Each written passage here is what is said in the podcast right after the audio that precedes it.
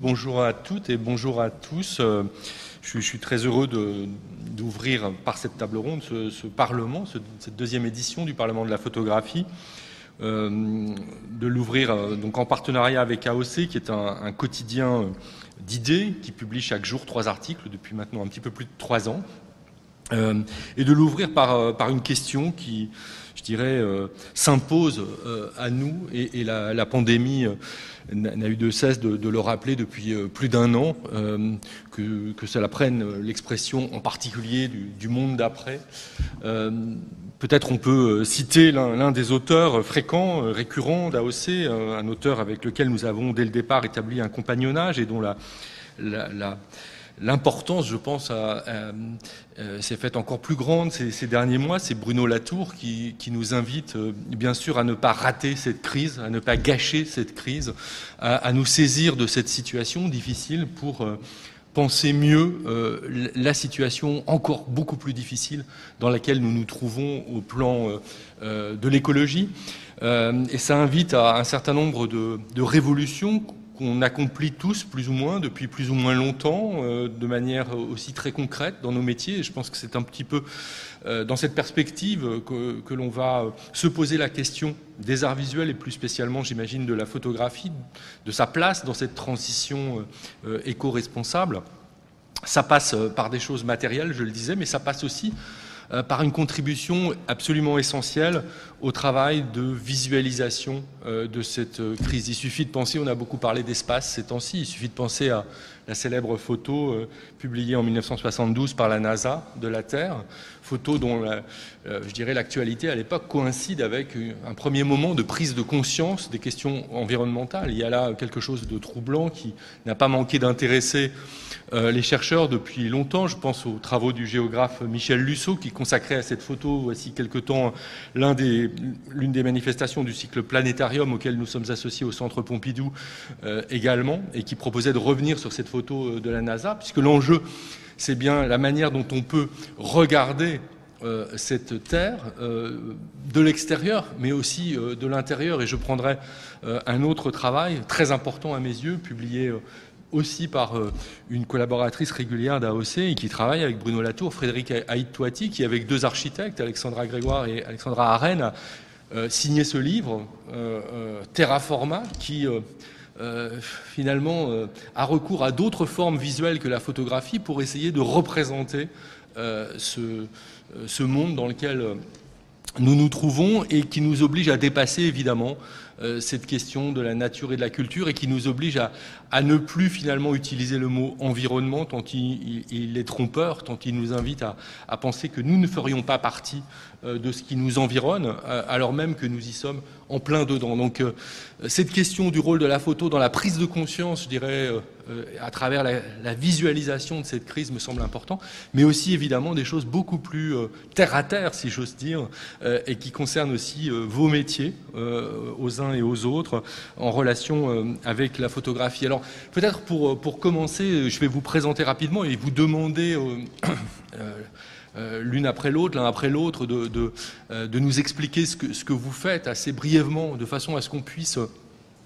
avancer après euh, vers euh, un certain nombre de, questions euh, que j'aimerais que j'aimerais vous, poser. Alors je commence à, je ne sais pas si tout le monde voit l'ensemble de la table, à, l'autre extrémité du dispositif.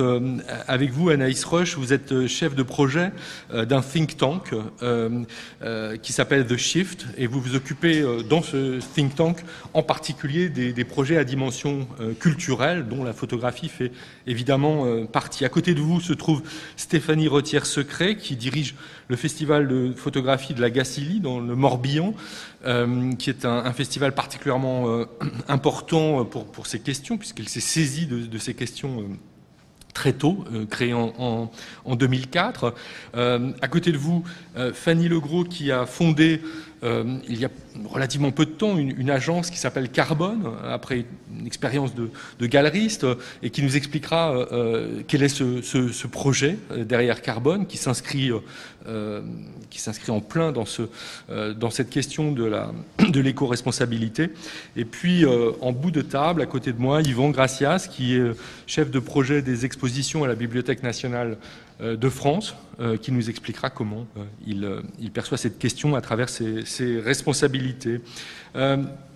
Peut-être on peut commencer avec vous, euh, Stéphanie Retire-Secret. Je le disais, ce festival de, photographie euh, existe depuis 2004. Euh, il, a, il est sans doute l'un des premiers, en tout cas en France au moins, à avoir placé au centre de sa programmation ces questions écologiques, euh, peut-être vous pouvez revenir sur, euh, sur la jeunesse de ce projet et sur ce, ce côté manifeste, je dirais, dans, dans le choix euh, de, de, ce thème et la manière dont le festival a trouvé une forme aussi autour de, de ce thème.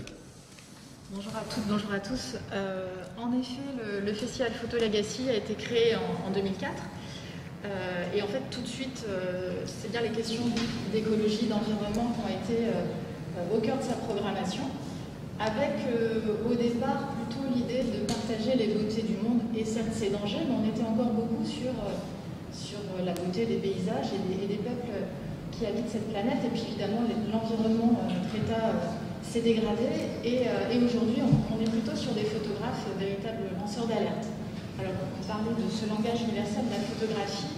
Et effectivement, dans notre cas, on considère que les photographes que nous exposons participent véritablement à un message d'information, d'abord, de documentation, et puis, euh, aussi de mobilisation. C'est bien aussi euh, l'enjeu de notre, de notre organisation. Après, je pense qu'aujourd'hui, ce qui nous réunit, c'est euh, au-delà de, de notre rôle de diffusion, d'artistes engagés, en tout cas à l'Agassi, c'est ensuite de réfléchir à comment, dans nos organisations, on met en pratique finalement ce qu'on présente au public.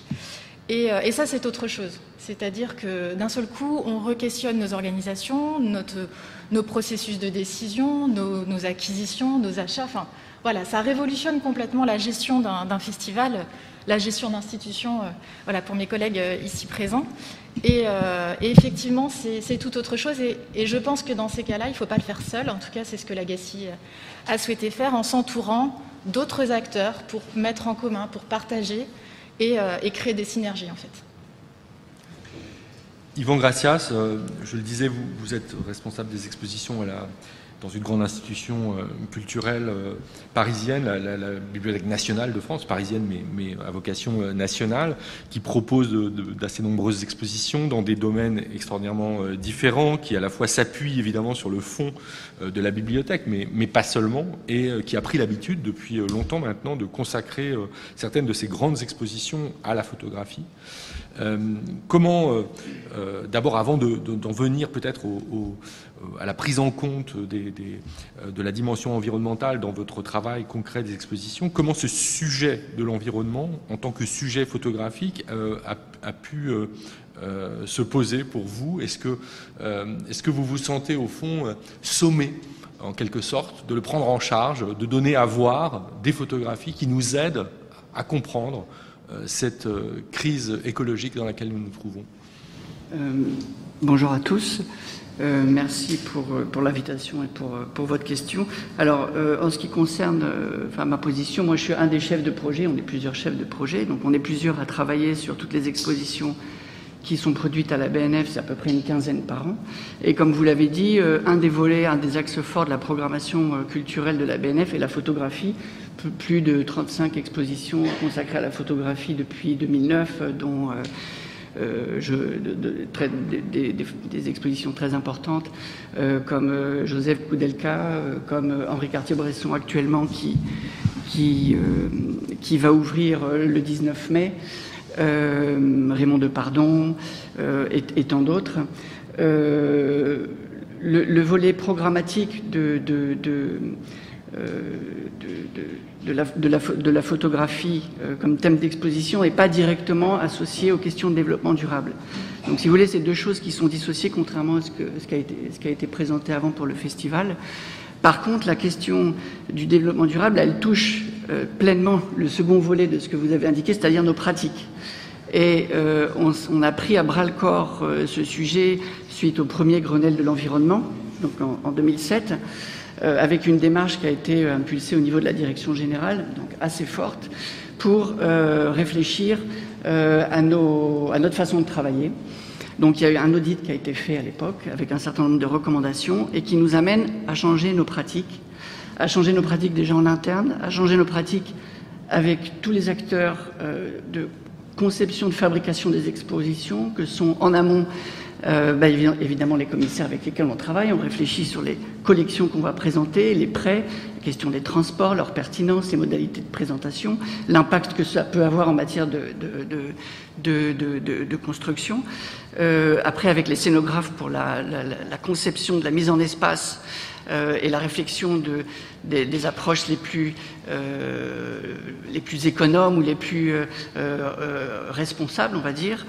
Et après, euh, la, mise en œuvre dans la, dans, la, dans la, construction, avec notamment des, des, critères qui sont inclus dans les marchés, dans les commandes euh, qui sont faites aux entreprises de travaux d'aménagement ou travaux graphiques avec lesquels, euh, avec lesquels on travaille.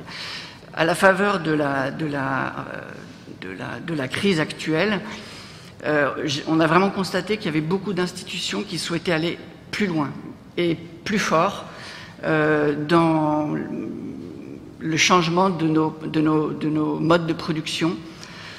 C'est une caricature un peu, enfin je grossis le trait, mais pour passer vraiment d'un mode de production euh, linéaire où euh, euh, on programme des expos, on les construit, on les démolit et puis ainsi de suite à un rythme assez effréné pour essayer d'optimiser le plus possible la durée de vie des constructions, euh, de les rationaliser au maximum et d'avoir une empreinte euh, euh, la, plus, faible possible. Donc ça, c'est, ça, c'est vraiment les réflexions sur lesquelles on est en train de travailler.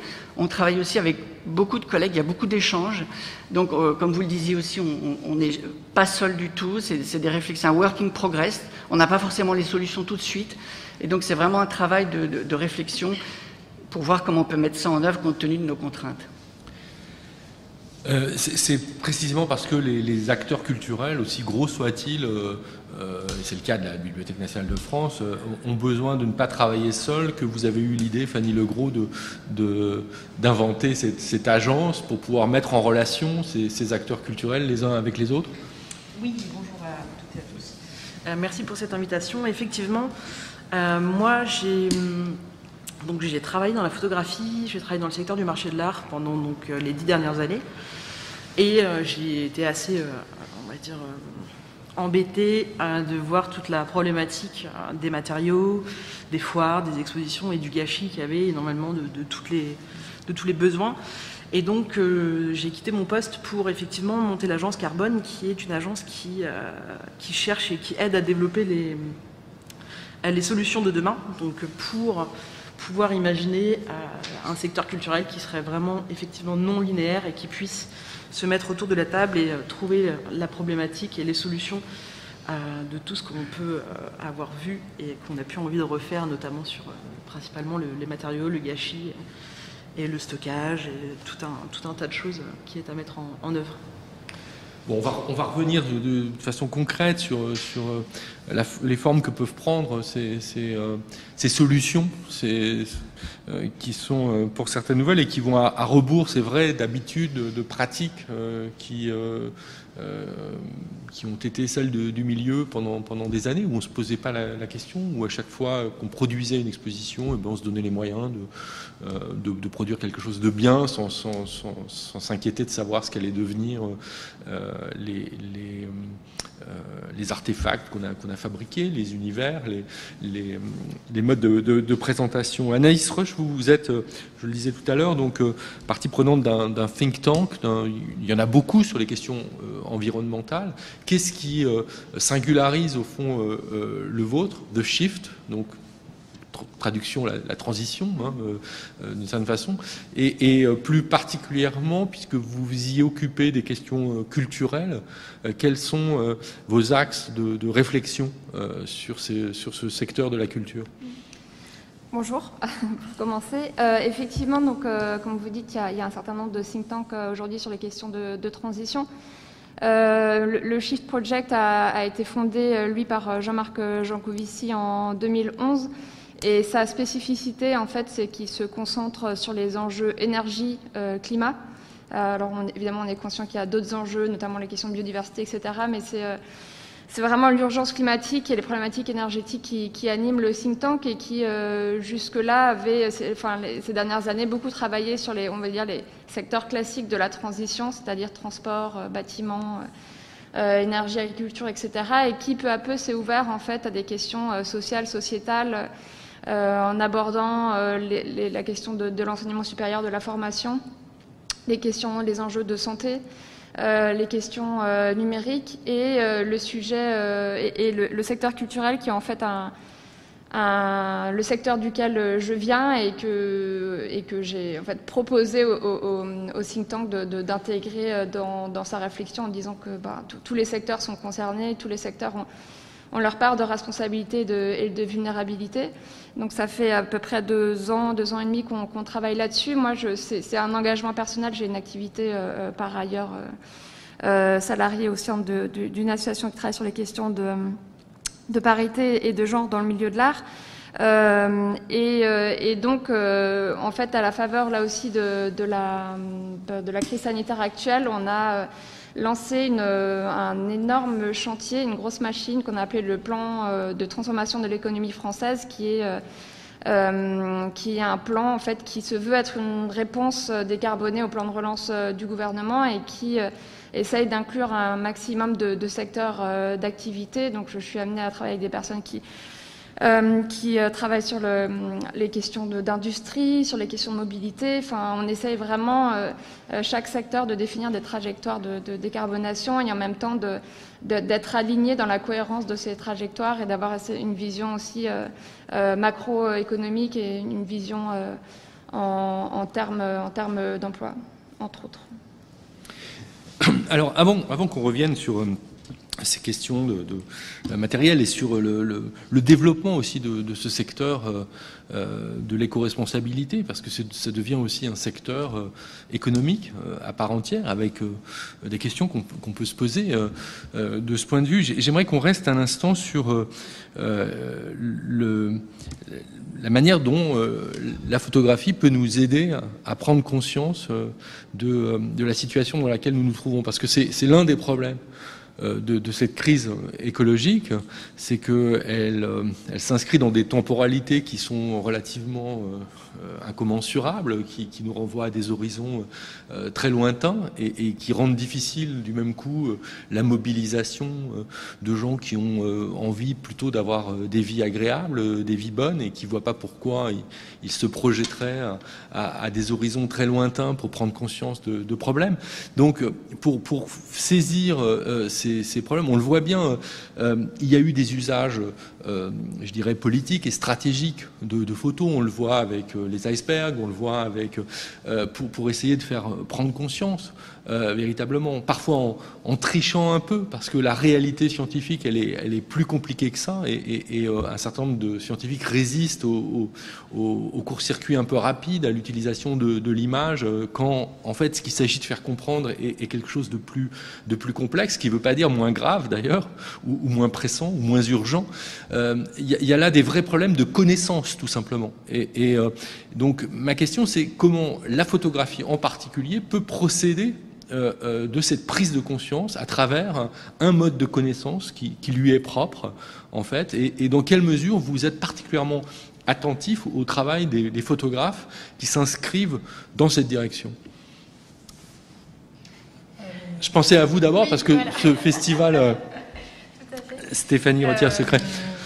Alors, vous avez raison, et, c'est pour ça que, euh, en tout cas, euh, quand on, est sur euh, des œuvres ou des artistes qui s'intéressent à cette question environnementale écologique, il me semble nécessaire et même indispensable d'avoir un regard très rigoureux sur ce qui est proposé.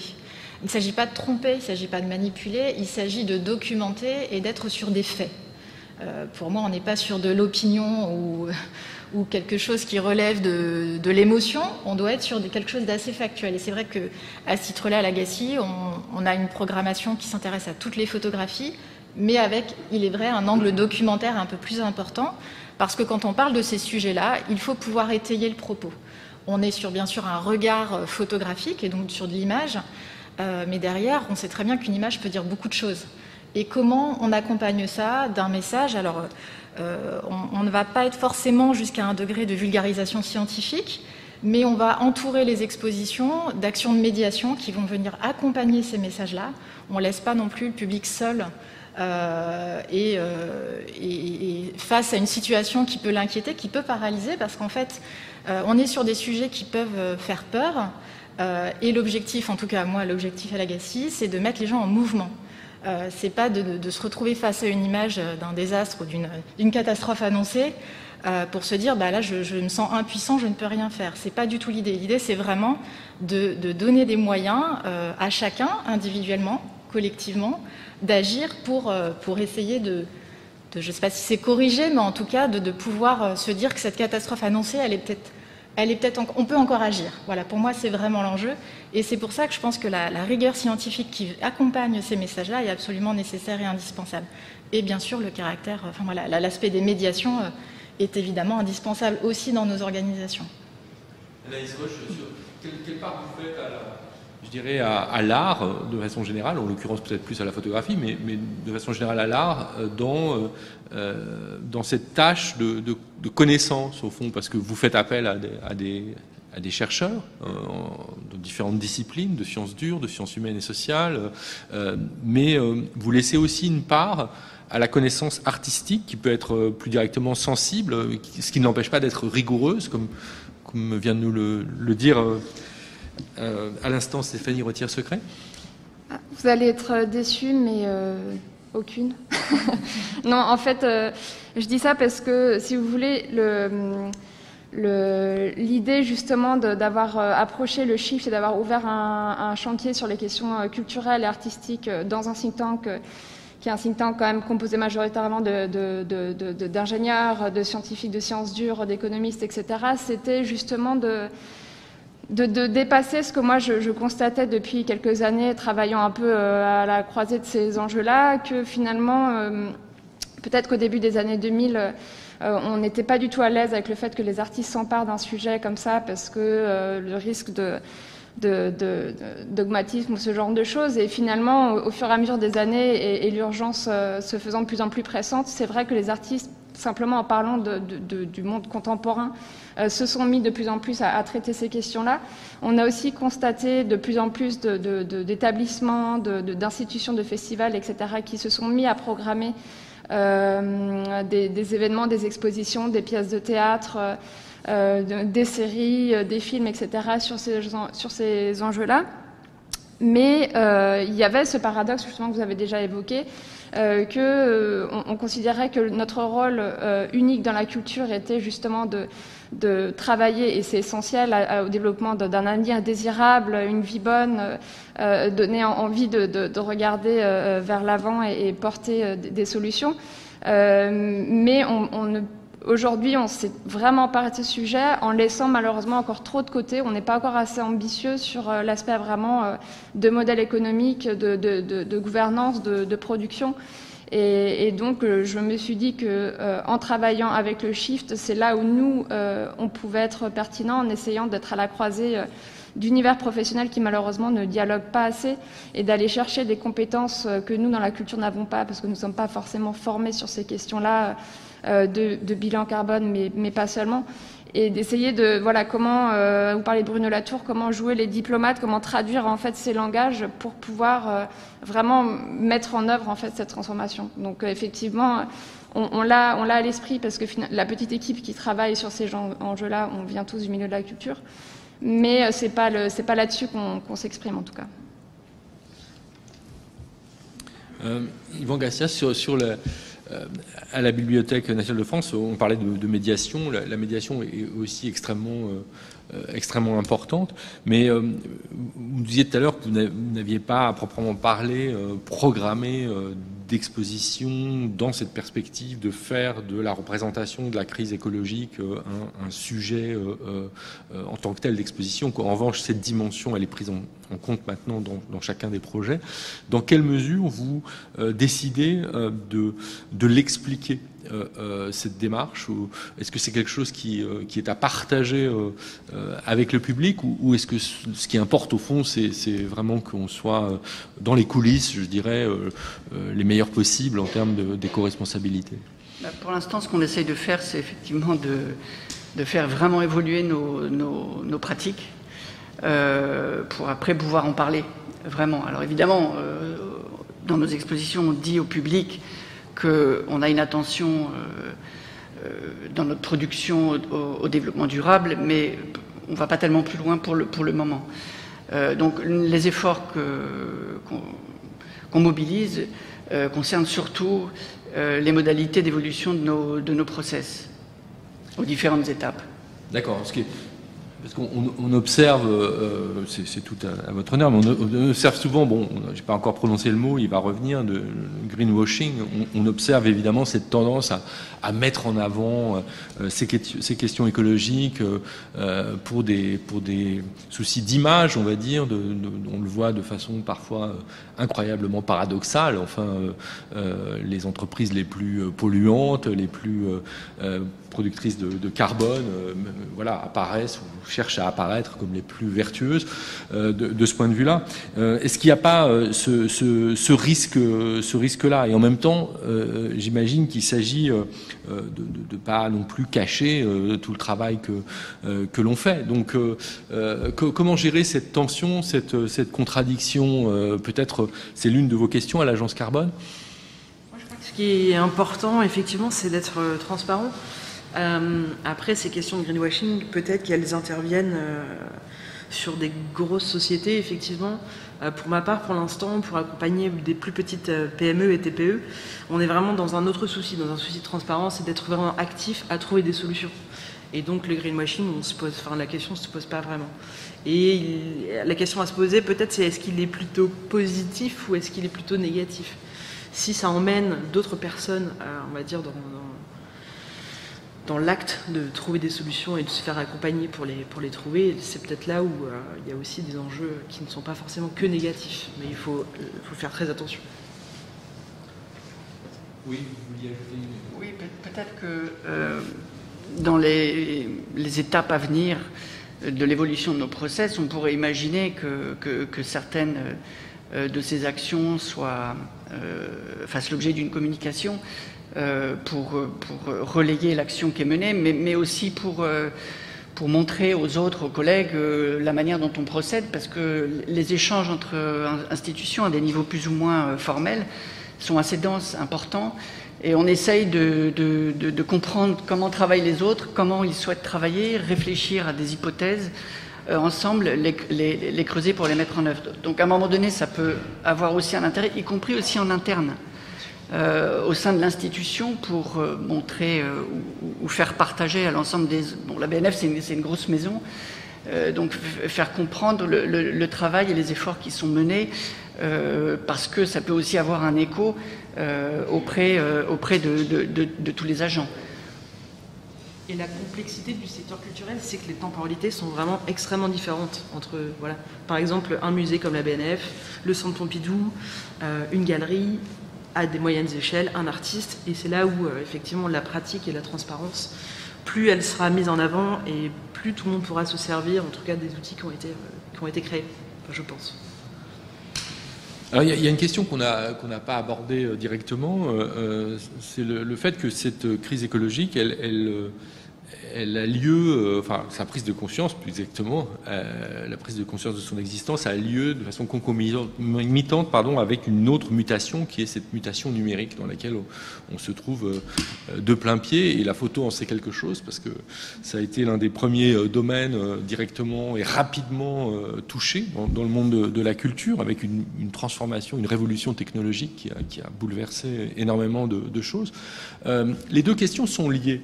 De plus en plus, on, entend parler, on essaye de nous sensibiliser, nous, citoyens, consommateurs, à l'empreinte carbone du, numérique, en nous disant c'est pas parce que c'est dans le cloud, c'est pas parce que c'est virtuel que ça ne produit pas des, effets très concrets. Récemment, l'incendie d'un hébergeur qui héberge beaucoup d'acteurs culturels d'ailleurs et, de l'éducation nationale nous a permis peut-être à certains de prendre conscience du caractère extraordinairement matériel euh, de ces données, euh, du fait de devoir les stocker dans, des lieux avec des machines qui produisent de, la chaleur, qui, ont besoin d'énergie pour, euh, pour, pour, fonctionner.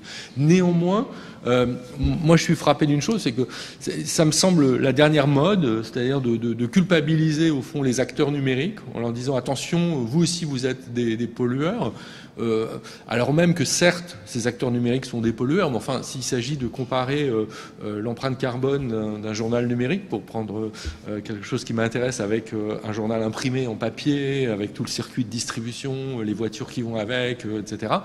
Bah oui, regardons, mais regardons. Mais on a l'impression qu'on a du mal à regarder tout ça, que, que les chiffres sont pas toujours là et qu'on se laisse facilement embrouiller, je dirais, et qu'à l'arrivée, on ne voit que des craintes, des dangers, euh, euh, et qu'on sait finalement avec peut-être pour effet d'être un peu paralysé face à, ce qu'on peut faire. Est-ce que c'est quelque chose que vous euh, constatez, ce sentiment de, paralysie au fond je, pense qu'effectivement, on peut très vite se mettre des barrières à beaucoup de choses, parce que quand on commence à, compter, à faire les bilans de, nos activités, les bilans carbone, les bilans plastiques, ben voilà.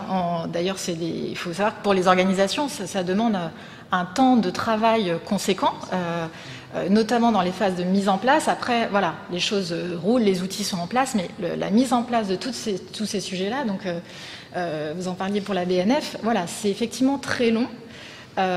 et en fait, on n'en perçoit pas toujours, en tout cas, on n'en perçoit pas toujours immédiatement le bénéfice, en tout cas pour l'extérieur. Et il faut vraiment, en ce sens-là, que toute la que l'ensemble des parties prenantes, des collaborateurs, mais pas seulement, euh, soient bien investis dans ce projet-là. Parce qu'on ne peut pas le faire, euh, enfin voilà, ça ne peut pas être porté par une seule personne dans une organisation, c'est vraiment une globalité. Et, de ce point de vue-là, je, vais aussi de nouveau penser à une globalité sur la communication, vous parliez du, numérique. à mon sens, le numérique offre beaucoup de, solutions, notamment du point de vue des autres outils de communication qui sont eux aussi coupable d'une empreinte euh, néfaste, si on pense à toute la communication print euh, et de nouveau du gaspillage que ça peut générer. Donc, et en fait, tout est une question d'équilibre. Euh, il s'agit, à mon sens, de penser des productions, qu'elles soient print, qu'elles soient numériques, dans leur durabilité. En tout cas, nous, c'est ce qu'on se pose, et aussi dans l'équation économique d'un festival qui, qui n'a pas les mêmes moyens qu'une grande institution, c'est à un moment donné, de toute façon, de penser ces productions euh, dans une logique de durabilité, et notamment dans le, numérique également. Qu'on ne soit pas sur quelque chose à usage unique, on retrouve ça euh, du point de vue de la consommation, des biens de consommation, euh, qu'on ne soit pas sur de, l'usage unique, mais penser les choses sur la durée pour plusieurs usages, plusieurs exploitations. C'est vraiment en tout cas, il me quelque chose qui, permet de, faire tomber un peu les barrières qu'on peut se, se, poser sur, nos dépenses et, nos investissements numériques ou en d'autres actions. Anaïs Roche, et faire la part des choses, parce que c'est vrai qu'aujourd'hui on entend avec cette idée d'empreinte du numérique euh, des gens euh, être culpabilisés pour euh, envoyer un mail ou recevoir un mail. bon, un mail, c'est pas une vidéo sur YouTube, quoi. Et il y a à peu près le même type de rapport, j'imagine, qu'entre laisser la lumière allumée chez soi et puis l'industrie du BTP, quoi, par rapport à l'énergie. Alors moi j'ai pas l'impression, enfin d'avoir constaté vraiment de grandes euh, paralysies ou ralentissement du développement euh, numérique. Euh, en revanche, effectivement, je, je trouve qu'on on, en parle, mais, mais, vraiment pas encore assez. C'est-à-dire qu'on ne fait pas encore suffisamment le lien entre. Comme vous dites, euh, il y a des exemples aujourd'hui qui nous montrent vraiment la, matérialité du numérique, mais je pense qu'on est vraiment loin d'une prise de conscience globale euh, dans la société. Et, euh, je pense que pour éviter la paralysie, il faut, déjà commencer par mesurer et, quantifier. Même si je sais que dans la culture, on n'aime pas quantifier, on n'aime pas trop les chiffres, on a peur que voilà. Mais c'est nécessaire justement pour savoir où agir efficacement. Nettoyer sa boîte mail, c'est très bien, mais ça ne va pas régler le problème. Donc, donc ce qu'il faut aussi, enfin, là où il peut y avoir un problème de communication sur, sur les enjeux numériques, c'est qu'effectivement, on va chercher à culpabiliser l'utilisateur final. Or, c'est clairement un problème systémique et c'est des, questions qu'il faut se poser. Il faut, il faut qu'on se donne le droit d'en débattre en société comme on l'a fait avec un peu d'échec sur la 5G. Euh, mais, euh, c'est des, des, designs qu'il y a derrière, des designs addictifs, c'est des choses sur lesquelles nous, on n'a pas la main euh, aujourd'hui. Effectivement, ce n'est pas, au consommateur final de, porter cette responsabilité. Néanmoins, néanmoins c'est un vrai problème quand même ces questions du numérique parce que c'est quand même 4% des émissions de gaz à effet de serre aujourd'hui, ce qui est plus que l'aviation civile. Si c'était un pays, ce serait le 15e euh, pays le plus émetteur de gaz à effet de serre. Et surtout, c'est un, domaine qui a un taux de croissance entre 8 à 10% par an, ce qui est énorme. Et, euh, et euh, le développement de la 5G ne va faire que accélérer euh, les, la circulation des, des flux de, de, données. Et, et, je, et, par exemple, si on, on, prend le ministère de la Culture, puisque c'est de là d'où on parle aujourd'hui, euh, il y a quand même des centaines de millions d'euros qui sont mis euh, dans le numérique et le numérique est euh, formulé en tant que priorité politique publique de la culture par la ministre aujourd'hui. Euh, en revanche, euh, l'urgence écologique, qui devrait être le cadre de pensée globale, euh, est totalement absent en termes de moyens humains, humains et financiers, et, le lien n'est pas fait entre les deux en termes de politique publique. Donc je pense qu'il y a encore un, gros travail à faire là-dessus, et c'est effectivement, vous faites très bien le souligner, c'est un enjeu qui est important, y compris dans le secteur culturel. Mais alors, puisqu'on parle de, photographie, là, par exemple, une question naïve, mais je ne sais pas s'il y a des travaux qui nous permettraient de, mesurer euh, euh, finalement les effets écologiques euh, de la photographie telle qu'elle existait dans les années 1980, mettons, avant la mutation numérique avec l'utilisation de produits chimiques euh, euh, massives, et puis la photographie telle qu'elle existe aujourd'hui, numérique pour l'essentiel, avec évidemment un volume de photographies euh, euh, qui circulent euh, sur le web et sur, l'Internet de façon plus générale considérable, qui est sans commune mesure du fait de l'abaissement des coûts et du fait que chacun d'entre nous maintenant se, promène avec un téléphone entre guillemets dans la poche, mais qui est aussi un appareil photo. Et, donc, si on comparait le, bilan écologique de la photographie en 1970 ou, et aujourd'hui, qu'est-ce que ça pourrait donner? Je ne sais pas si des gens se, se sont posés cette, euh, cette question. Euh, Je pense que ce serait un très très beau sujet de recherche. Peut-être amené par une shift, je ne sais pas. Ça serait intéressant en tout cas. Moi, je reviens euh, simplement sur ce qu'a dit Anaïs. Je pense qu'effectivement, ce qui est extrêmement important, c'est aujourd'hui de pouvoir amener des chiffres et pour pouvoir amener l'équilibre et la comparaison.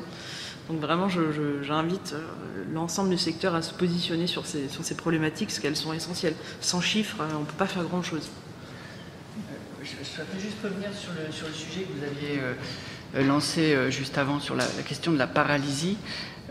Pour, dire deux choses. Déjà, la, conception, la fabrication d'une exposition, c'est gérer des, contraintes et des contradictions permanentes. Exposer des collections fragiles qu'on cherche à protéger, donc les sortir, les manipuler, les mettre en vitrine, les transporter parfois sur de longues distances. Euh, les exposer à la lumière. Donc on essaye de concilier au mieux et de, se, comment dire, de se prémunir euh, avec des, outils et des, dispositifs de conservation préventive, mais c'est déjà une contrainte. Donc ce que vous dites, c'est une contrainte supplémentaire parmi, parmi tant d'autres. Et pour revenir sur le sujet du développement durable, euh, à la BNF, on a un parc de mobilier assez, assez important, donc c'est un, vrai atout qu'on qu a. Et pour chaque projet d'exposition, les scénographes avec lesquels on travaille, on, les incite à utiliser au maximum ce parc. Euh, parfois, on est obligé de construire du mobilier sur mesure qui ne pourra pas forcément être réutilisé parce que ça correspond, par exemple, à une pièce spécifique, qui a des caractéristiques, un gabarit, un dimensionnement euh, spécifique.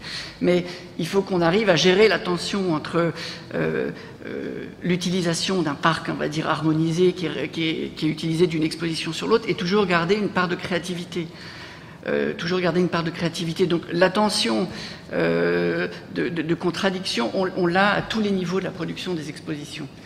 Euh, et puis l'autre point que je voulais souligner par rapport au numérique, et par rapport au changement de, modèle, c'est qu'on on, s'aperçoit aussi qu'il y a des nouveaux acteurs, notamment de l'économie sociale et solidaire, mais pas seulement, qui, qui utilisent ces outils-là justement pour mettre en relation, par exemple, un certain nombre de bénéficiaires de mobilier que les institutions ne pourraient pas euh, conserver ou utiliser par la suite. Ça peut être des associations, ça peut être des écoles, c'est la plupart du temps des, des, personnes à, but non lucratif, mais ils peuvent faire cette mise en réseau entre les pourvoyeurs de matériel de seconde vie non réutilisé in situ avec des bénéficiaires euh, extérieurs.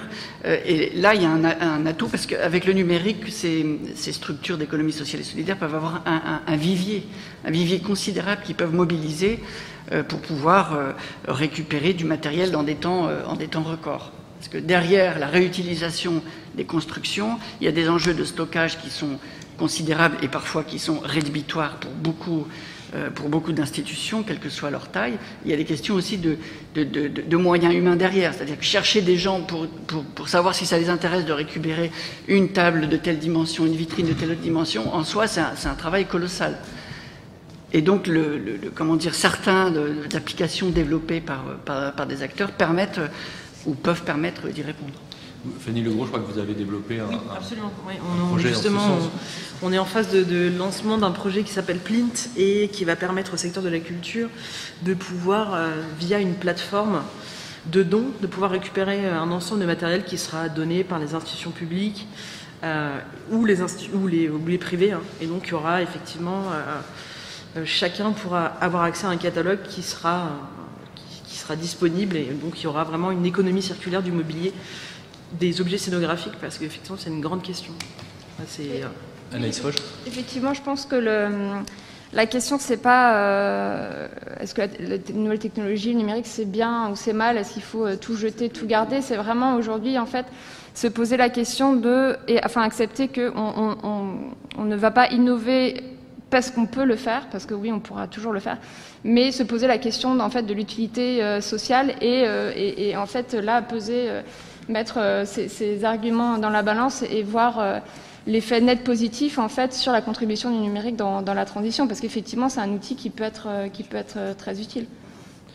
Alors justement, ce, maître mot d'innovation qu'on retrouve absolument partout à toutes les sauces, il est, il est même au cœur de, de, euh, cette croissance verte, pour reprendre le titre d'un livre important, je crois, d'une économiste qui vient de paraître, Hélène Torchman, que je recevais à France Culture la semaine dernière, et qui pointe à quel point, bon voilà, elle n'est pas la première à le faire, mais elle le montre à travers des enquêtes, ce mot même qu'on n'interroge plus de développement durable est un, parfait oxymore, et que aujourd'hui, derrière, ces projets d'innovation, il y a une économie euh, considérable qui, est, assez paradoxale, euh, c'est le moins qu'on puisse dire. Elle travaille beaucoup sur les agrocarburants, en particulier sur les effets que ça a sur, l'agriculture mondiale, sur les questions d'alimentation. Aujourd'hui, ces champs de colza qui sont magnifiques euh, partout, que de photographes ne doivent pas manquer de, saisir partout sur le territoire français, ils, nous interrogent quand même assez peu par rapport à, l'enjeu qui, qui est derrière. Donc, moi, ce qui, ce qui, euh, ce qui l'intéresse et ce qui m'intéresse du coup, euh, je reprends le titre d'éco-responsable, c'est, c'est la question de la contrainte qui va, qui va peser sur ces acteurs euh, économiques. On a le sentiment quand même d'un, secteur qui, a été pris en charge par les grandes entreprises, par les, par les plus petites, qui, qui sont invités à être responsables mais comment sont-elles invitées euh, Quelles sont les normes? Est-ce que ce sont euh, des normes qui sont, euh, comme semble-t-il de plus en plus le cas, des normes produites de gré à gré dans le privé, à travers? Ou est-ce que ce sont des normes qui ont valeur de loi? On vient de, voter en première lecture une loi climat. Quelle est la place de, la norme publique qui vient s'imposer aux, acteurs? Est-ce qu'on peut laisser l'économie s'auto-organiser, décider des bonnes pratiques? Ou est-ce qu'on a besoin, comme citoyen, de faire en sorte que des normes publiques viennent, euh, par exemple, vous parliez du, gâchis, vous trouvez des systèmes de récupération, mais je veux dire, l'économie du livre dans ce pays est d'abord et avant tout une économie du pilon. Euh, euh, je veux dire, il est institutionnalisé comme tel et, la plupart des, livres, la plupart des exemplaires imprimés sont pilonnés, ce qui, ce, qui, est un non-sens, enfin écologique en tout cas, économique non, parce qu'il s'agit de maintenir une valeur. Donc comment trouver des solutions? Euh, c'est pas le même type de problématique dans le secteur euh, de la photographie. Ça concerne davantage, là, il ne s'agit pas de détruire des œuvres, ça concerne davantage la manière de les présenter, etc. Mais voilà, ma question c'est sur euh, le besoin de normes qui s'imposent à tous, de normes publiques ou la confiance qu'on peut faire dans les acteurs privés qui s'organisent, qui s'auto-organisent. Rapporté à votre secteur, hein, celui évidemment de ce, qui, apparaît fondamental, c'est le, rôle de la, de la, commande publique pour, euh, pour les acteurs, puisque la commande publique, elle est en amont de la chaîne de la production, et c'est la commande publique qui va dire comment on veut contre, que, les, que les prestataires travaillent, euh, dans quelles conditions. Euh, avec euh, quel type de matériaux, euh, avec quel type de process, et qui fixe en gros les règles du jeu. Alors, il y a un certain nombre de, effectivement de dispositions légales, on va dire, et puis après, il y a les pratiques qui sont variables, mises, en œuvre de manière différente suivant les, institutions, leur histoire et leur, leur, capacité. Donc déjà, il y a le, Code général de la propriété des personnes publiques qui a évolué en 2016 et qui permet à l'État et à ses établissements publics de donner des biens scénographiques à des personnes euh, œuvrant euh, dans le domaine de la culture ou du développement durable à des fins non lucratives. Cette disposition-là, elle a été euh, élargie avec la loi AGEC anti-gaspi et économie circulaire de février de, 2020 aux collectivités territoriales, à leurs groupements ça veut dire les intercommunalités, et euh, à leurs établissements publics. Donc ça, c'est un cadre. Il y a un, décret d'application qui est paru en, mars et qui fixe, dans le cadre de cette loi AGEC, euh, des obligations aux institutions publiques, d'une part, dans leurs commandes publiques, de matériaux ou de biens issus de réemploi. Donc ça, ça va se mettre en œuvre. Donc ça, ça on va dire, c'est le cadre, c'est le cadre légal.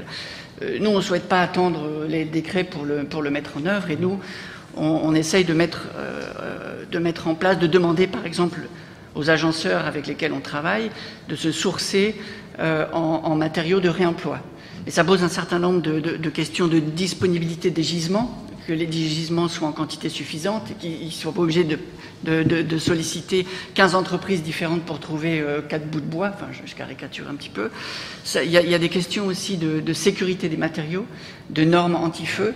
Donc il y, a, tout un ensemble euh, il y a toute une filière en fait qui doit s'organiser en vue du réemploi euh, sous des aspects à la fois réglementaires, techniques, de sécurité, et puis être, capable de répondre euh, à des besoins dans un certain niveau de, fluidité euh, assez, assez important pour des institutions qui travaillent sur les expositions en gros à flux tendu. Mmh. Je pense que la, la question se pose peut-être de manière un peu différente pour les, pour les musées ou, les institutions qui sont plus petites, qui sont aussi contraintes par des,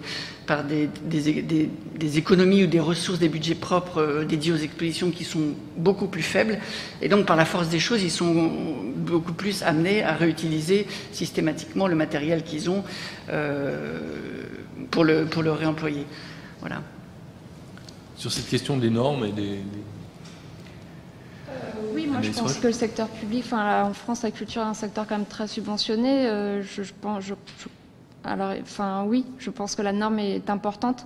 J'ose espérer qu'il y a des, comportements qui ne dépendent pas que que de la loi, mais je pense qu'effectivement, il faut, comme je disais tout à l'heure, formuler des politiques euh, publiques qui soient euh, ambitieuses, pas forcément sommer les, les établissements sous tutelle du ministère de la Culture de, de, contraintes, entre guillemets, mais aussi donner des, enfin, inciter avec, euh, de, ça existe déjà dans certains euh, secteurs, domaines de la culture, mais mettre des, enfin, effectivement, comme vous parlez de cahier des charges tout à l'heure, mettre une éco-conditionnalité, par exemple, à un certain nombre de, de subventions, mais aussi donner les moyens en fait économiques et financiers euh, aux établissements sous tutelle et, et, autres de mener à bien cette transition, c'est-à-dire donner les moyens. évidemment, tout ça doit être suivi, évalué, etc. Euh, mais donner les moyens de, bénéficier d'un accompagnement RSE, de bénéficier de, de, réalisation de bilan carbone, etc., qui sont des points de départ, qui sont évidemment pas des, finalités, mais, euh, mais le milieu culturel, on, le sait bien, est, est, euh, assez précaire. notamment dans le domaine des arts visuels. Et, quand on travaille dans une petite organisation, on n'a pas forcément les, moyens, les compétences, la, formation pour pour intégrer ces, enjeux-là. Donc je pense qu'il y a besoin d'incitation et, d'accompagnement public, effectivement.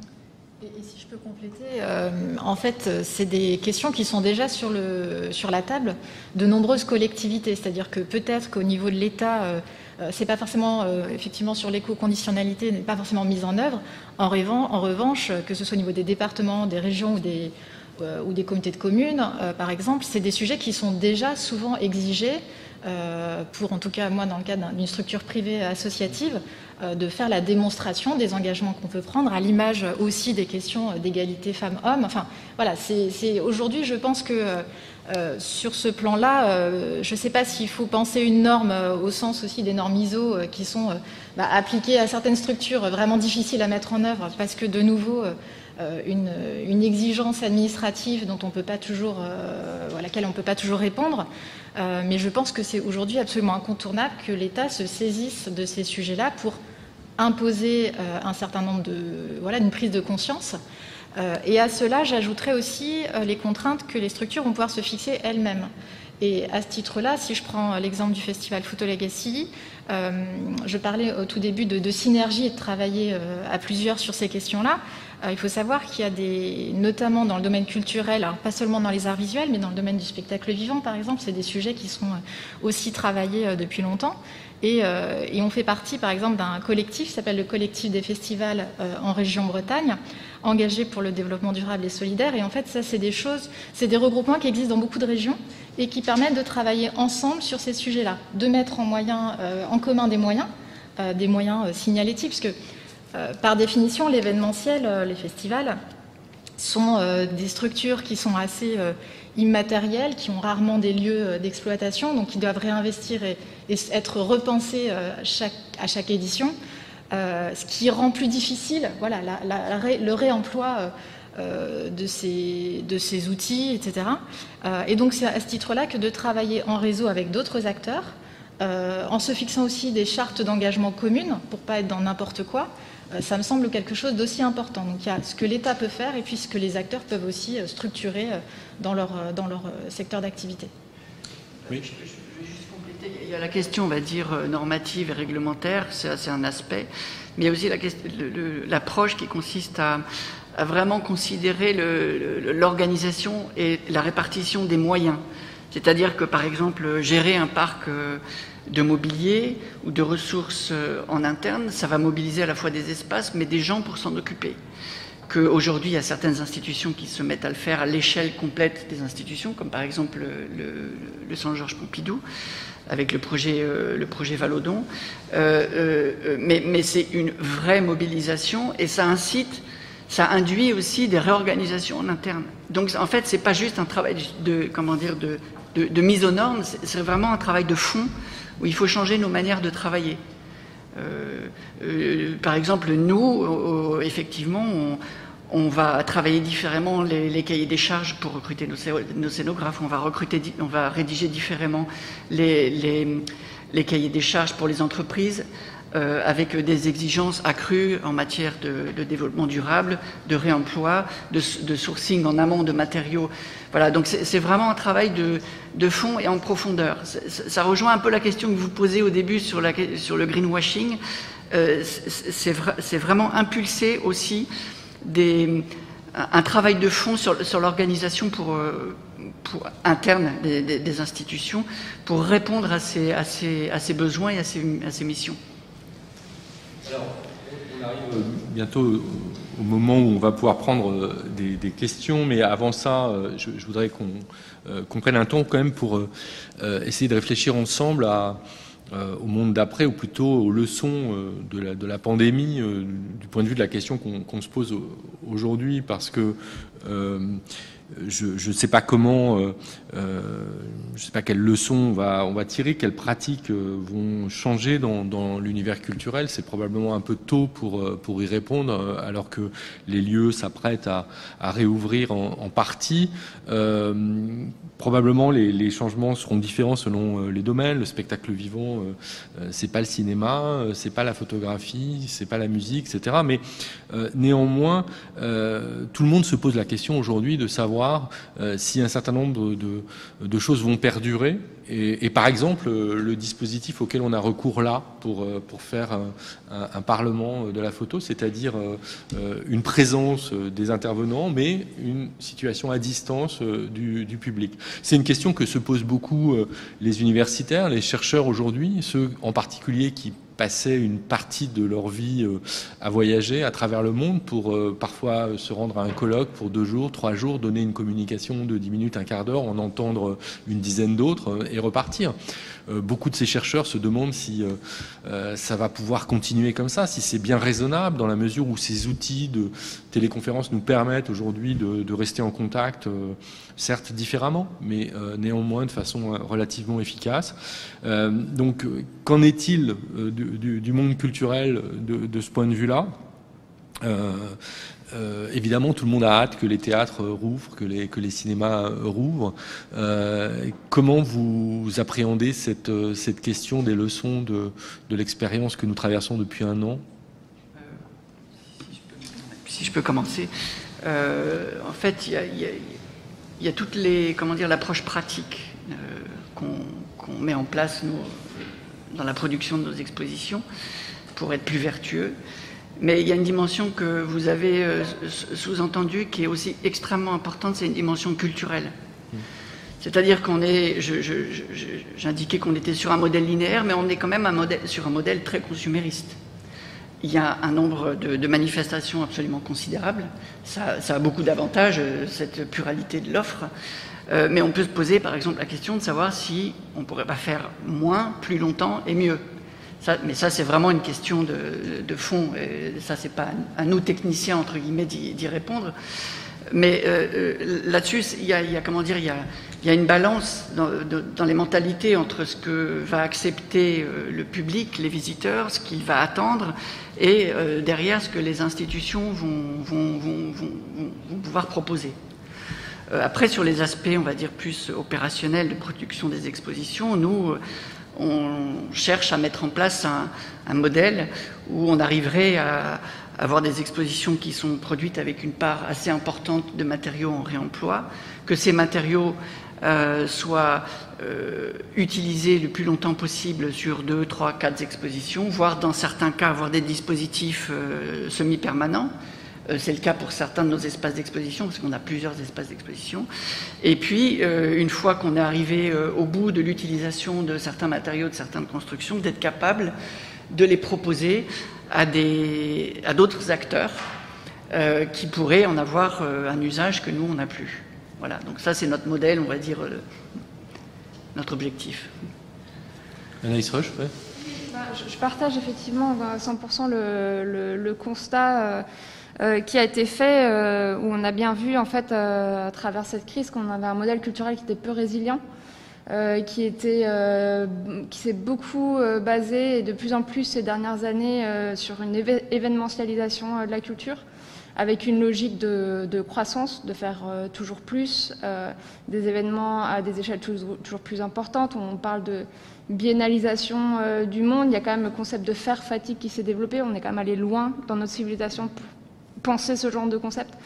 Donc, euh, donc effectivement, il y a une accélération de, des flux physiques, on a une certaine dépendance euh, au lointain et on, est largement dépendant euh, aujourd'hui des énergies fossiles dans notre modèle culturel euh, actuel. Donc euh, je pense qu'on peut garder euh, effectivement certaines choses. Déjà, essayer de faire en sorte de rester dans un monde viable, vivable pour pouvoir continuer en fait à créer et à partager. On voit bien que là, dans une pandémie, euh, socialement, euh, culturellement, c'est difficile. On peut, on peut pas. on peut pas, euh, on, peut pas rester éternellement dans, dans, dans ce format-là. Et malheureusement, on sait très bien aussi par ailleurs que c'est pas la première, la, dernière pandémie qui, qui nous pend en nez. Et, donc essayer effectivement, comme vous disiez, de, revoir, accepter de ralentir, de peut-être relocaliser, réduire les échelles. peut-être, on parlait d'innovation tout à l'heure, renoncer euh, quand on sait que ces innovations, elles sont euh, pas cohérentes avec la trajectoire euh, de transition vers laquelle on, doit tendre. Donc un certain nombre effectivement de transformations culturelles qu'on a intégrées et qui ont des conséquences organisationnelles qui qui doivent être mises en œuvre vraiment à toutes les différentes échelles qu'on a évoquées, que ce soit à l'échelle organisationnelle, que ce soit à l'échelle des collectivités territoriales ou que ce soit à l'échelle de, de l'État. Je pense que tous ces acteurs-là sont, importants et, euh, doivent prendre part euh, à ces questions. Oui, peut-être qu'on s'est rendu compte qu'au fond, la, la, montée en puissance du thème de, l'Anthropocène était euh, étroitement corrélée euh, euh, à l'augmentation du nombre de tours du monde que les curateurs d'art contemporain faisaient également. il y a là quelque chose d'un peu paradoxal, c'est-à-dire qu'on voit les mêmes gens faire des expositions autour du thème de l'Anthropocène et ne pas se poser la question de savoir s'il est pertinent d'aller passer trois jours en Chine, puis quatre jours en Australie. Et, enfin, le monde de l'art contemporain est vraiment un, laboratoire pour voir une chose qui, dépasse largement ses frontières, hein, je, pense. Je sais pas comment appréhendez ça. Mais je veux dire, je, pense que c'est une question très concrète. J'avais eu euh, un échange avec une grande artiste française il y a quelques jours, Annette Messager, pour pas la citer, qui me disait que elle, installe par Zoom son exposition qui ouvre la semaine prochaine, c'est Marianne Goodman, euh, la nuit avec le décalage horaire. C'est une expérience euh, qu'elle fait pour la première fois. la question, c'est de savoir si ce genre de choses va perdurer, va continuer ou pas Ou est-ce qu'on va considérer que c'est normal pour un artiste d'aller passer une semaine à New York pour installer son exposition quand il s'agit d'un artiste qui est exposé partout dans le monde et qui euh, a vocation peut-être à le faire de multiples fois dans l'année quoi. je ne suis pas sûr qu'on ait toutes les réponses à ces questions aujourd'hui en fait. On n'a peut-être pas toutes les réponses, mais en tous les cas, c'est des questions qui, sont assez présentes dans, la dans la profession à savoir notamment la question par exemple des transports des œuvres, du choix des œuvres. Il y a toujours, lorsqu'on instruit un projet d'exposition, un examen de la faisabilité des prêts, sous l'angle économique, sous l'angle technique aussi. Et évidemment, euh, aujourd'hui, euh, on le. On, accompagne les œuvres aussi. Il y a des gens qui accompagnent les œuvres. accompagner les œuvres. Alors voilà, ça c'est une interrogation. Comment on peut faire différemment? C'est vrai qu'il y a des constats d'état à distance qui ont été faits pendant, euh, pendant le confinement. Est-ce que c'est une chose qui peut être développée? Euh, je, pense que la FROA, qui est l'association des, restaurateurs d'œuvres d'art, réfléchit aussi à ces, sujets-là. Donc je pense qu'il y a probablement des choses qui vont, qui vont évoluer, mais là aussi on touche à des questions de mentalité, parce que pour des responsables de collection, et ça on peut le comprendre, c'est pas forcément évident de se dire que leurs œuvres vont partir sans convoyeur, toutes seules. Euh, qu'on ne sera pas là pour faire les constats d'état à l'arrivée, que du coup on ne sera pas là pour, euh, pour s'assurer que le bébé est bien arrivé à bord. Euh, donc ça peut prendre un peu de temps et c'est pas que des questions techniques, c'est beaucoup des questions de mentalité et de leur évolution. Ah, après, là, on est effectivement sur, sur des, une organisation qu'on a dû adapter chacun avec la crise pandémique qu'on a, a dû affronter, qu'on affronte encore. pour autant, je pense que c'est le, cri que qui aujourd'hui est dans notre société. C'est-à-dire qu'il y a eu un, manque euh, cruel de relations à l'œuvre, qu'elle soit euh, plastique, qu'elle soit scénique. Et, euh, et en fait, c'est là où on parlait du numérique et où, certes, on, a tous essayé de trouver des solutions pour garder le lien avec les publics, pour garder aussi cette relation avec les artistes, qui souvent, dans le cas des photographes, sont des, des, artistes qui travaillent aussi très seuls, en fait. Hein. On n'est pas sur un, phénomène de compagnie, etc. Euh, et, je pense qu'on euh, a tous très hâte que, tous ces établissements puissent réouvrir parce que justement la relation à l'œuvre, euh, le débat public qui se trouve dans nos institutions, parce que c'est magnifique le digital, mais, mais ça ne permet pas autant d'interaction avec un public qui est beaucoup plus varié. C'est-à-dire que là, par exemple, dans le cadre du Parlement de la photographie, euh, on est sur un événement professionnel, mais euh, on touche euh, un, public qui s'est inscrit, qui est donc dans une démarche déjà proactive. Je prends l'exemple du festival Photo Legacy qui est en milieu rural, où bien sûr on a un public averti, fidèle qui vient, mais notre objectif c'est aussi d'aller à la rencontre de publics qui ne rentrent dans aucun autre établissement. Et, et à ce titre-là, on a tous un rôle d'utilité sociale dans, un, voilà, dans un projet de, société, de faire société ensemble. Euh, et c'est je pense à ce niveau-là que le numérique n'offre pas toutes les possibilités et qu'on a une relation physique à l'œuvre, euh, même une œuvre en deux dimensions en art visuel, qui est absolument nécessaire et primordiale. En tout cas, ce qu'on peut voir aujourd'hui quand même, pour euh, peut-être avoir une note positive sur tout ça, c'est qu'il y a beaucoup de débats qui sont en cours, que ce soit dans les autorités publiques et privées. Et donc, il y a aussi beaucoup de solutions qui sont en train d'émerger. Et ça va. En tout cas, on peut, je n'ai pas l'impression qu'on puisse revenir en arrière. J'espère pas. Bien. Euh, je pense qu'il est, temps d'ouvrir euh, aux, questions. Je, vais vous laisser ma place. Non? Vous avez besoin du micro? Voilà. Bonjour. Alors, on a eu effectivement quelques questions, quelques remarques euh, aussi. Euh, une personne qui disait par exemple que Jérôme Bell, euh, donc qui est chorégraphe, qui a décidé de ne plus déplacer ses équipes et de faire appel aux, danseurs locaux pour, euh, pour ses spectacles. J'imagine que vous avez entendu parler de, de, ce cas-là. je ne sais pas si vous voulez réagir là-dessus ou si... Oui. c'est vrai que c'est un peu l'exemple cité ou décrié, ça dépend. Euh, et euh, pour différentes raisons, mais en tout cas, ce, qui ce, que Jérôme Bell a mis en place, c'est assez intéressant. Il a simplement repris euh, une logique, une pratique très classique du théâtre, c'est-à-dire l'écriture. il, s'est remis à écrire des partitions chorégraphiques pour, voilà, à travers ce langage, permettre des personnes sur place de remonter ces, spectacles sans forcément se, se, déplacer. Donc, il fait aussi ces expériences-là de de, montage de spectacles euh, sur Skype euh, avec décalage horaire, euh, effectivement. Mais, c'est une expérience qui, marche et, et, ils font, en tout cas, sa, compagnie fait aussi tout un travail, donc ils ne prennent plus l'avion, une décision qui a été assez, assez nette et, radicale. Donc après, il faut suivre derrière, effectivement. dans la mise en œuvre, c'est là qu'on a besoin aussi de, de, former toutes les personnes qui sont au niveau de la production, de l'administration, euh, on n'a pas toujours de discours envers ces personnes alors que c'est les postes clés euh, si on veut vraiment mettre en œuvre cette transition. Et euh, ils, ont ainsi, parce qu'effectivement c'est un changement qui des fois doit s'effectuer au niveau de, la filière, mais dans le cas de, de Jérôme Bell, ils, ils ont un jour une proposition, je crois que c'était, peut-être des bêtises, mais il me que c'était en, Norvège, euh, proposition de, de tournée, et il l'a accepté si et seulement si il était possible d'organiser un déplacement euh, de, trois semaines avec des représentations sur le chemin aller, sur le chemin retour. Euh, ce qu'ils ont réussi à, mettre en place pour pouvoir se déplacer uniquement en train et, ne pas prendre l'avion et optimiser ce, déplacement. Et ce qui a aussi permis, parce que la question du public, on l'a pas beaucoup abordé, mais elle est fondamentale, euh, ce qui a aussi permis en fait de euh, montrer des œuvres dans des salles dans lesquelles euh, voilà, Jérôme Bell ne sera jamais allé, le public n'a pas accès à, ce, genre de représentation. Et donc ça permet aussi ces co-bénéfices, ces transformations globales et aussi de repenser l'accès à la culture quand on repense la diffusion des œuvres à l'échelle d'un territoire. C'est là où effectivement les choses peuvent se passer. Alors après j'avais euh, du coup, là, c'était pour le spectacle vivant. Là, on repasse un peu à la photo. Juste une petite remarque d'un euh, monsieur qui dit quand on vit dans une petite commune, on n'a pas forcément de moyens particuliers pour présenter une expo de photos, euh, mis à part des grilles métalliques qui servent pour des manifestations différentes et l'éclairage. Euh, et donc, dire qu'effectivement, il y a différentes échelles de, production de production d'exposition.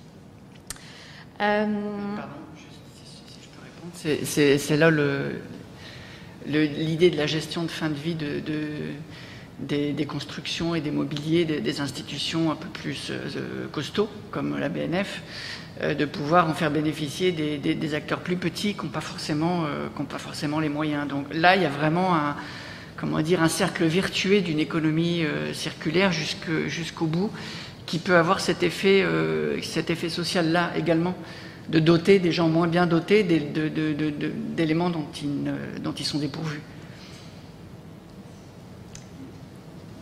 Alors, on a beaucoup de questions concernant euh, l'économie, euh, les foires.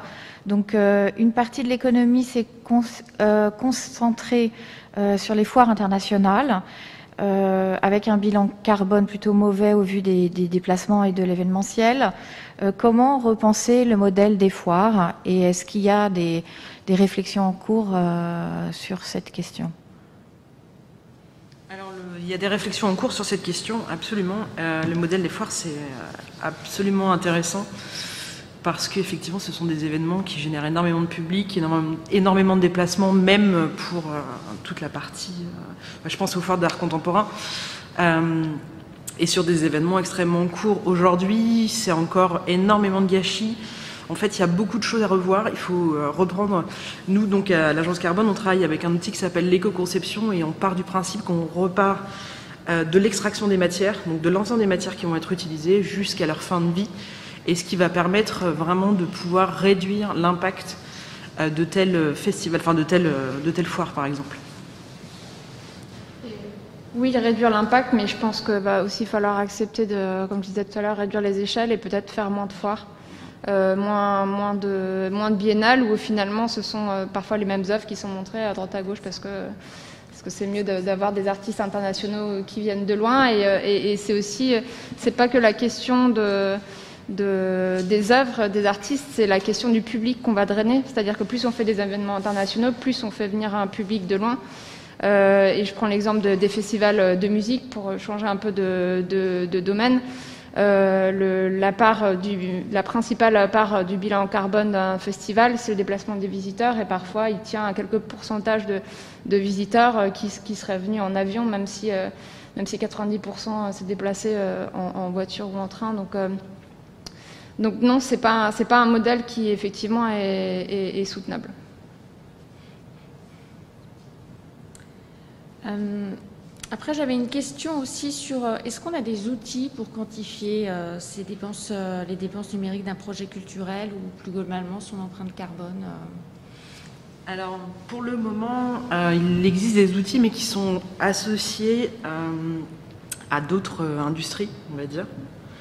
Mais encore une fois, il y, a, il y, a, pas mal de porteurs de projets qui sont en train d'en monter, notamment avec une association qui s'appelle Art of Change.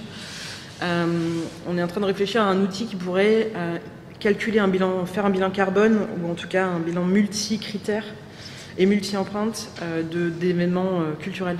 Donc il y, a des réflexions qui sont en cours là-dessus.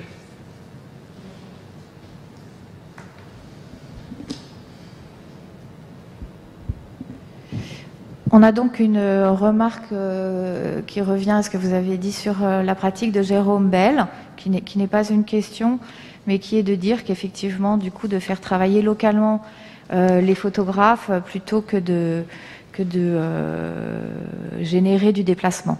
Donc c'est un peu dans la même, dans la même veine. Si je peux me permettre sur ce sujet-là, parce que là on parle d'un artiste et de, des danseurs ou danseuses qu'il va mobiliser, euh, il y a aussi la question des fournisseurs, en fait, des personnes avec lesquelles on travaille. Et aujourd'hui, dans la question de l'éco-responsabilité, c'est aussi euh, de, choisir ses fournisseurs aussi par rapport à leur localisation, dans une logique aussi de développement territorial, hein, clairement.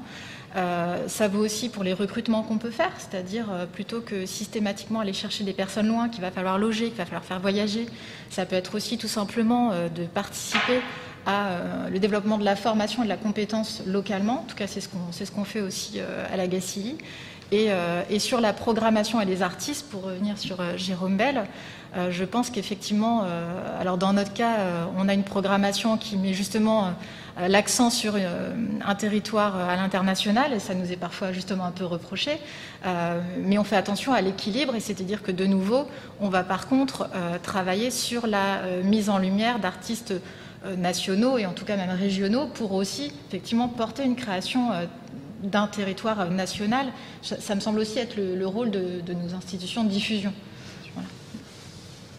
justement, pour la Gacilly, j'avais une autre question sur des exemples de projets artistiques qui seront exposés avec cette portée de sensibilisation des publics à l'environnement. Alors c'est un peu toute notre programmation, donc c'est difficile pour moi d'en mettre un en avant. Euh, je peux vous parler euh, là immédiatement parce que c'est une exposition qui m'avait beaucoup marqué euh, d'un artiste italien qui s'appelle Marco Zorzanello sur le tourisme climatique à l'ère du changement climatique. et où à quel point, ben voilà, on sait bien l'économie du tourisme aujourd'hui, du tourisme de masse, à quel point elle met en danger. Alors on parlait des voyages, mais on parle aussi de euh, du coup de l'artificialisation des sols, enfin voilà, du piétinement d'espaces de, euh, naturels euh, qui sont fragiles. Et donc il avait un travail qui d'ailleurs a été, je crois, remarqué par le prix six mois pour, pour aborder la question de ce changement des pratiques, notamment dans le tourisme durable. Donc je pense à ça immédiatement.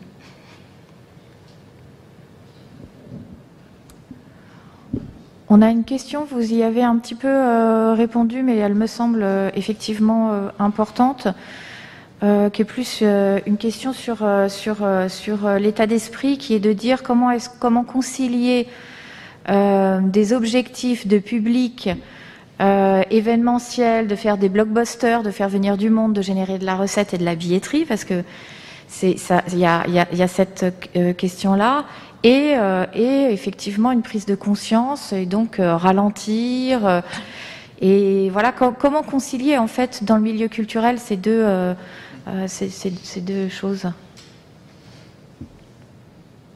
Je ne sais pas si c'est conciliable. Oui, je ne sais pas si c'est conciliable. Pourquoi est-ce qu'on fait des blockbusters en fait? Pourquoi on a besoin de faire du chiffre? À mon avis, c'est le modèle économique qu'il faut revoir aussi. Et, et c'est un peu, euh, on revient un peu sur le rôle des pouvoirs publics, c'est-à-dire que quand on s'adresse à des établissements publics, euh, ils vont nous dire oui, certes, on a des subventions de fonctionnement, mais par contre, euh, par contre, on a besoin de lever des fonds et faire de la billetterie pour pour continuer à faire des expositions. Donc c'est un petit peu le le serpent qui se mord la queue et il y a, d'un côté des injonctions, on va dire, d'ordre écologique, etc., et de l'autre côté des injonctions de euh, qui sont des injonctions qui viennent du ministère de la Culture ou autre, de, de, toujours faire plus et qui effectivement ne sont pas, euh, ne sont pas compatibles. Donc euh, c'est complexe. Je ne sais pas dans quelle mesure c'est conciliable, mais effectivement, à cet endroit-là, il, y a un paradoxe.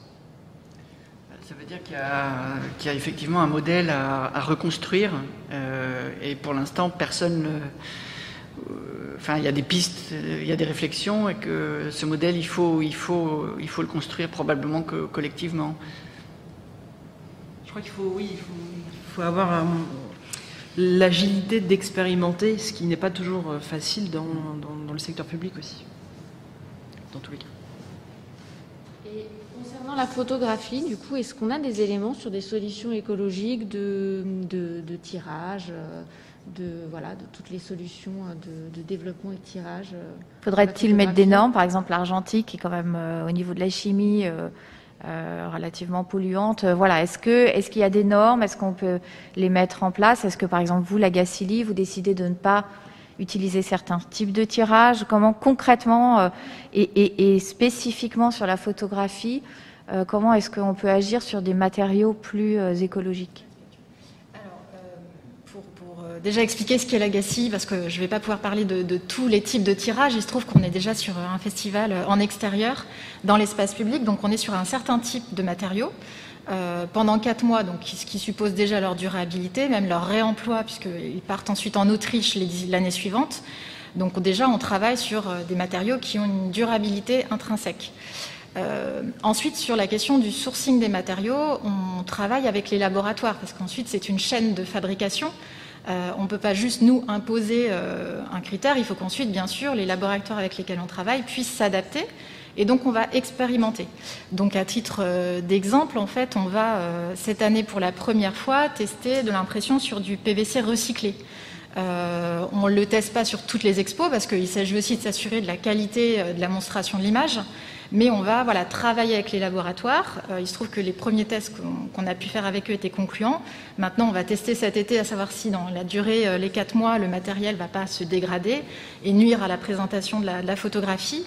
Euh, on travaille également, donc ça on les a testés l'année dernière sur des, puisqu'on expose aussi sur toile, sur des toiles de nouveau sans PVC, alors pour le coup sans PVC, je parlais de panneaux sur PVC recyclé, là je parle de toiles sans PVC. Euh, donc c'est très concret. En fait, vraiment, on est sur euh, de la recherche, euh, la recherche R&D en fait, de nouvelles solutions.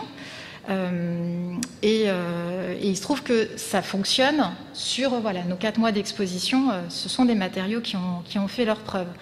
il me semble que d'autres, voilà, sur du tirage papier, enfin voilà, je, connais un petit peu par exemple la société Anmul qui fait un travail de recherche et développement aussi sur des encres voilà, plus respectueuses.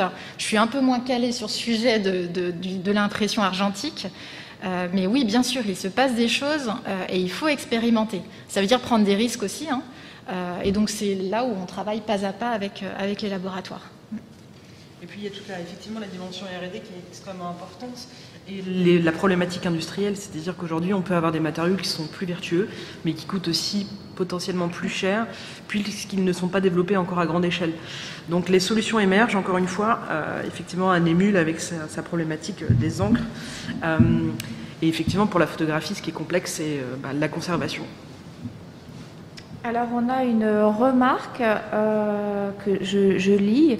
Actuellement, les écoles d'art et de design françaises, par le biais de l'ANDEA, réfléchissent les manières d'entrer en transition, de réfléchir leur fonctionnement, mais aussi les, manières de créer des manières plus soutenables de fonctionner avec des matériaux moins impactants. Je pense qu'on n'a pas beaucoup parlé des écoles d'art, euh, mais c'est les enjeux de formation, ils se jouent à cet endroit-là en fait. Et, euh, aujourd'hui, il y, a, très peu de formation euh, sur le sujet. Effectivement, il y a l'ANDEA a mis en place un groupe de travail sur les questions de transition. Il y a il y a l'ENSAD qui, euh, qui a réalisé un super euh, plan euh, quinquennal de transition qui est, intéressant parce qu'il est holistique, c'est-à-dire qu'il va prendre en compte effectivement la, question des matériaux, puisqu'on est dans une école d'art, de, de, design, mais qui va aussi interroger donc la formation, mais qui va interroger aussi la formation du corps enseignant, donc les questions de recrutement, qui va interroger le modèle de gouvernance, qui va interroger la vie sur le campus, bâtiments, euh, alimentation, euh, etc. Et qui va aussi interroger l'interaction de, l'école avec son territoire dans lequel l'école est ancrée. Et je pense qu'effectivement, euh, il y, a vraiment quelque chose à faire au, niveau, au niveau des écoles, puisque ça se répercute ensuite sur l'ensemble des pratiques professionnelles. Alors, il y, a, une autre remarque et, qui, pose effectivement une question qui est euh, la célèbre euh, exposition The Family of Man, euh, qui a tourné pendant des années. est-ce qu'il vaut mieux produire ou est-ce qu'il vaut mieux tourner en fait? Et là, c'est là où on a effectivement besoin de chiffres et de calculs et de normes, j'imagine, pour se dire est-ce qu'il est plus intéressant de reproduire sur place ou de faire tourner une exposition, quand c'est possible évidemment, quand c'est des œuvres de collection vintage la question ne se pose pas, mais quand c'est de la photographie contemporaine, effectivement, on peut reproduire plutôt que de faire tourner. Et c'est là où effectivement les normes et la, la, la, question de, pouvoir calculer en fait euh, tout ça est, importante. C'est tous les enjeux de l'éco-conception en fait. C'est-à-dire euh, penser l'outil qui permette de faire le calcul en amont. C'est-à-dire, je prends l'exemple dans un autre domaine, l'Opéra de Lyon par exemple, a créé un outil euh, qui permet, euh, c'est un outil d'aide de prise à la décision pour euh, l'éco-conception des, scénographies. Et en fait, c'est en fonction de l'usage qui va être fait de, cette scénographie, des spectacles qui sont programmés et de leur éventuelle tournée ou non, si oui, où et comment, que les matériaux vont, vont, être, vont choisis en amont. C'est-à-dire que dans ce cas-là, il faut que, que l'exposition soit conçue dès le début comme itinérante avec son propre mobilier qu'on construise une fois. Parce qu'on peut, euh, on peut faire itinérer les expositions, mais qui nécessitent euh, des constructions euh, nouvelles dans chaque lieu. C'est le cas par exemple pour Henri Cartier-Bresson, qui, était, qui est présenté chez nous actuellement et avant qui était présenté au Palazzo Grassi, mais les espaces sont tellement différents qu'on a dû revoir et refaire une scénographie adaptée. Voilà, donc il y, a la question de, de, de, l'éco-conception d'une scénographie itinérante qui existe déjà, hein, qui,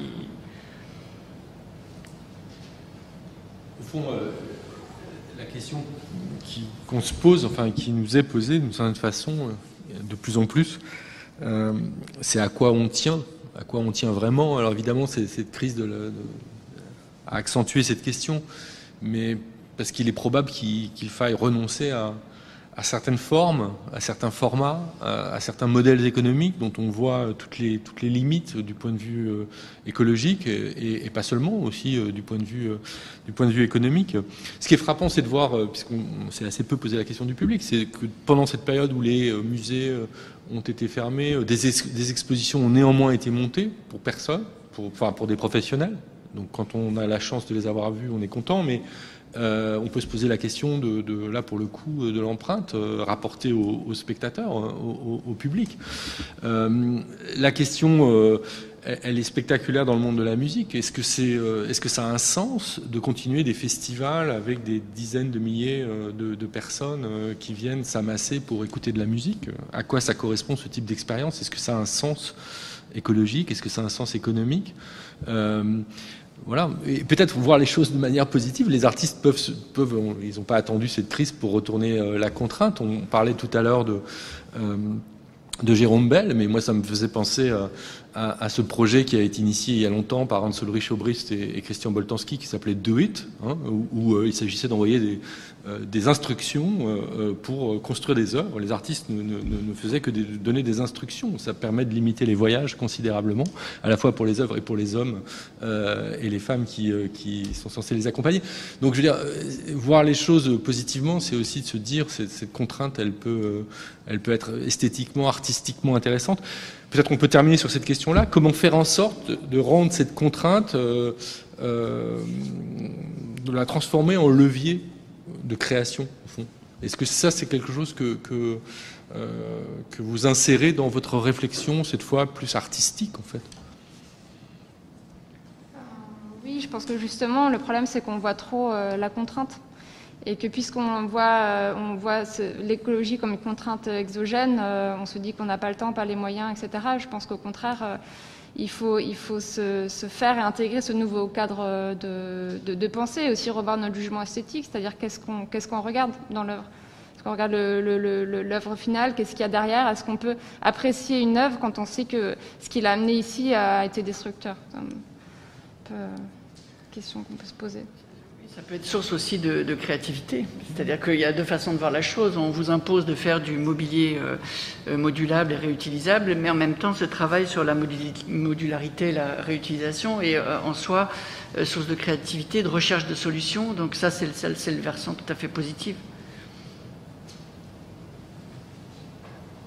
C'est aussi une manière de reprendre le temps de, de, de penser les choses, en fait, ce qu'on ne faisait peut-être plus. Euh, effectivement, je, oui, je, rebondis, je suis tout à fait d'accord sur le fait que ça, ça participe quelque part à, repenser euh, notre façon de voir les choses euh, et, d'une certaine manière, en tout cas, à l'Agassi, c'est d'être aussi en cohérence avec le propos des photographes qu'on expose, tout simplement. donc on n'imagine pas faire autrement que de se poser ces questions-là. Maintenant, l'idée, je pense, c'est de, effectivement de participer à la transformation bah, d'un système dans lequel on est, celui des arts visuels, et de, et de, je pense, déployer des coopérations, comme ça a pu être expliqué, euh, pour réduire l'empreinte générale de ce secteur d'activité. Bien, mais merci euh, Stéphanie Retière-Secret, merci à vous Anaïs Roche, Fanny Legros et euh, Yvan Gracias pour vos, pour vos interventions.